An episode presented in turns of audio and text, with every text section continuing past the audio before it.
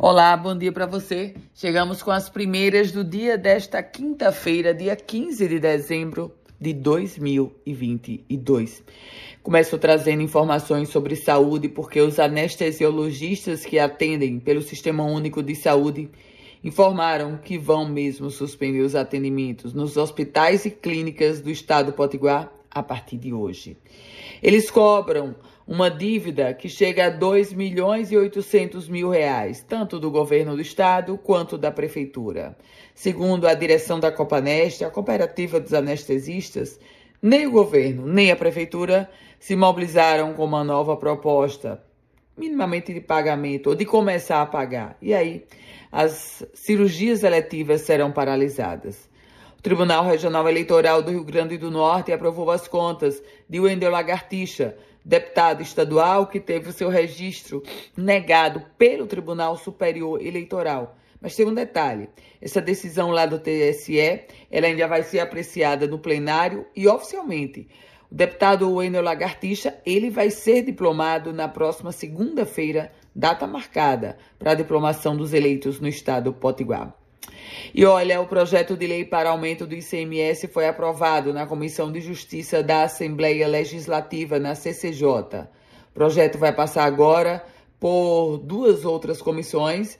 Lembro a você que a governadora queria regime de urgência, os deputados não aprovaram. E o caso do gerente do Banco do Brasil? Um caso gravíssimo.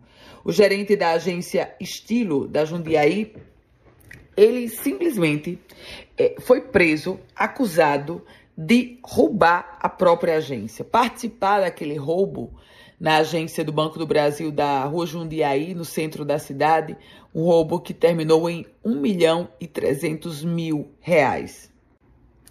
Ele era o gerente de serviços dessa agência. Elias Sobrinho, trabalhava no Banco do Brasil é, há mais de 20 anos, foi preso acusado de comandar o assalto na própria agência. Aliás, segundo a polícia, ele queria forjar um assalto para exatamente desviar de uma auditoria onde já era desconfiado ele tinha cometido outros furtos naquela agência.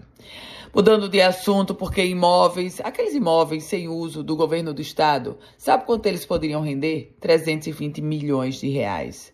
Quando se discute a questão do ICMS, chega agora um cálculo, uma projeção que o governo do estado poderia, se vendesse os imóveis que não estão em uso, receber ou lucrar 320 milhões de reais.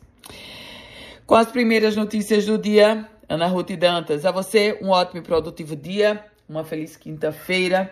Se quiser compartilhar esse boletim, fique muito à vontade. E para começar a receber, você manda uma mensagem para o meu WhatsApp, que é o 987 16 8787.